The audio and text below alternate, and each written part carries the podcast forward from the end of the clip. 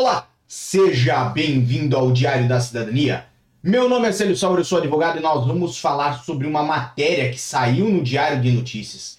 Essa matéria que já foi tema, inclusive lá do nosso Instagram, e que vem a falar de facções criminosas que estão a se inserir dentro dos consulados portugueses no Brasil.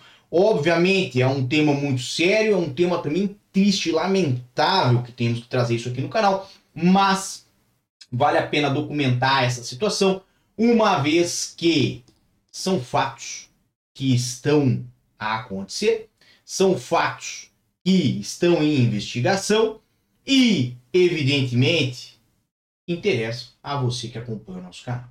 Lembrando que nós sempre temos material lá no nosso Instagram, no arroba Se você quiser ver algo todo dia, algo novo, algo diferente, vá lá no nosso Instagram. Agora, a matéria é essa aqui, do Diário de Notícias.pt, falando o seguinte.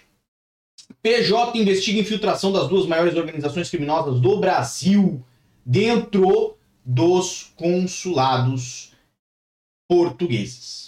Então a Polícia Judiciária suspeita que as duas mais poderosas organizações criminosas do Brasil, o primeiro comando da capital e o Comando Vermelho, podem estar envolvidas e ter beneficiado de um esquema de legalização ilícita e obtenção de vistos para colocar operacionais seus em Portugal.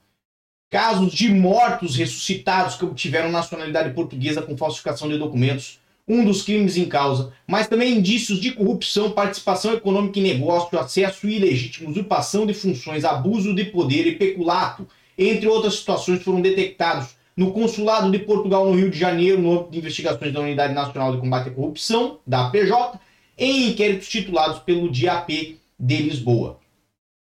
Neste momento, há quase uma dezena de arguidos, na maioria brasileiros, funcionários e ex-funcionários e pessoas próximas dos funcionários. As autoridades, Ministério Público e o NCC tem em mãos uma centena de processos administrativos sob suspeita de fraude e até agora já identificaram perto de 30 cidadãos brasileiros que terão viajado para Portugal usando esquema ligado a redes criminosas. Numa primeira fase, a convicção era de que se tratavam de intermediários das organizações criminosas, mas com o desenrolar da investigação concluíram que havia mesmo quem fizesse mesmo parte desses grupos. Em comunicado, já na manhã de segunda-feira, a PJ diz que foram feitas buscas não só no consulado, como também em território nacional, e foram executados dois mandados de busca e apreensão, bem como quatro mandados de pesquisa de dados informáticos visando a apreensão de prova de natureza digital, tendo participado na operação 10 investigadores e peritos informáticos da PJ. Ao que o DN soube terá sido o próprio Ministério dos Negócios Estrangeiros. Terá sido no próprio Ministério dos Negócios Estrangeiros. Em concreto, precisa a PJ tem curso de investigação que visam o desmantelamento de esquemas de legalização e certificação ilícita de documentos para obtenção de nacionalidade portuguesa, atribuição de vistos, prestação de informações privilegiadas através da usurpação de funções, atribuições ilícitas de vagas de agendamento para a prática de atos consulares, bem como de execução de atos consulares para os quais não existe habilitação legal e peculato de emolumentos. Na origem da investigação estão pelo menos dois grandes inquéritos nos quais se investigam dezenas de denúncias de utentes do consulado a, to, a troco de cerca de 300 euros, ou seja, 1.500 reais, num país onde o salário mínimo é de 1.300 reais. Funcionários colocavam certas pessoas à frente das que aguardavam vagas numa espécie de via verde para o atendimento. De acordo com a imprensa brasileira, o esquema montado pelos funcionários consulares redirecionava no site do consulado o agendamento de documentação para empresas intermediárias. Então, tá aí né, a denúncia dessa matéria, trazendo à tona, trazendo a claridade, certo? Eventos que aparentemente ocorreram dentro dos consulados portugueses lá no Brasil e que vieram a beneficiar a troco de dinheiro algumas pessoas que não tinham direito a benefício nenhum. E, obviamente, né, vieram a conceder, inclusive, nacionalidade portuguesa a seres humanos mortos. O que é uma tristeza lamentável, certo? Por quê? Porque evidentemente você tem que fazer o pedido da sua nacionalidade portuguesa enquanto em vida. E se isto ocorreu, né, para uma pessoa que já estava morta, ela não tinha mais como manifestar a sua vontade, né? A menos que o funcionário do consulado dê uma de Chico Xavier e psicografou uma procuração ou uma declaração de vontade de ser português, mas não que seja ceticismo ou incredibilidade da minha parte, eu não acredito somente que a pessoa que estava a cargo e que realizou esse ato tenha tais poderes parapsíquicos. Então, o que se assemelha e aparenta aí né, a existência de fraude, o que é muito triste e é extremamente lamentável. Uma das linhas de investigação relaciona também esse esquema com a entrada de elementos do PCC em Portugal através de uma ligação anterior ao consulado português em São Paulo, estado onde o PCC tem maior domínio. Há interesse dessas organizações criminosas terem seus membros com documentação regular em Portugal, considerando que o país é estratégico como porta de entrada de drogas, principalmente cocaína, na Europa. Possivelmente ocorreu o denominado recrutamento operacional de funcionários do consulado pelo crime organizado, no estado do Rio de Janeiro existem diversas facções criminosas e as principais são o Comando Vermelho, o Terceiro Comando, o Terceiro Comando Puro e Amigos dos Amigos, todas com grande poderio financeiro. Em São Paulo existe o PCC, considerado uma das maiores organizações criminosas da América Latina e que tem membros em todos os estados do Brasil e no exterior.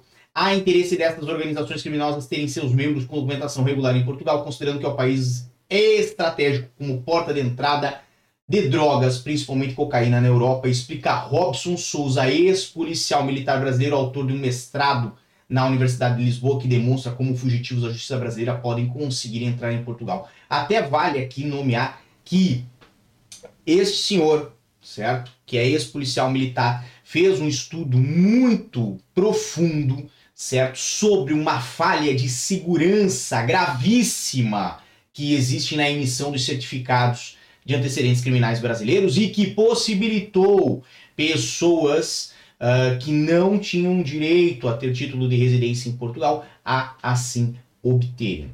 Tenha atenção que nós já fizemos um vídeo sobre essa, esses fatos, sobre esses atos, né, que foram trazidos à claridade por causa da dissertação do mestrado, obviamente, de, do senhor Robson Souza, né, ex-policial militar, que fez mestrado aqui em Portugal e utilizou desta falha como tese de estudo e, obviamente, trazemos agora essa colaboração da parte dele aí com o Diário de Notícias a explicar como funciona a, a própria né, angariação de pessoas para dentro de uma organização criminosa, como indicou aqui. O especialista em crime organizado Silvio Figueiredo observa também que é cada vez maior o envolvimento do PCC no tráfico de cocaína e tem sido visível também em Portugal, onde o grupo está a aproveitar-se do fato de alguns membros ou elementos próximos aqui residirem para desenvolver a capacidade operacional em Portugal. Segundo noticiou a revista Visão, em novembro de 2022, um suspeito líder narcotraficante do uso brasileiro residente em Portugal foi detido no Dubai. Inicialmente, as autoridades pensavam que era um dos chefes do PCC, mas posteriormente veio a se saber que afinal era do Comando Vermelho.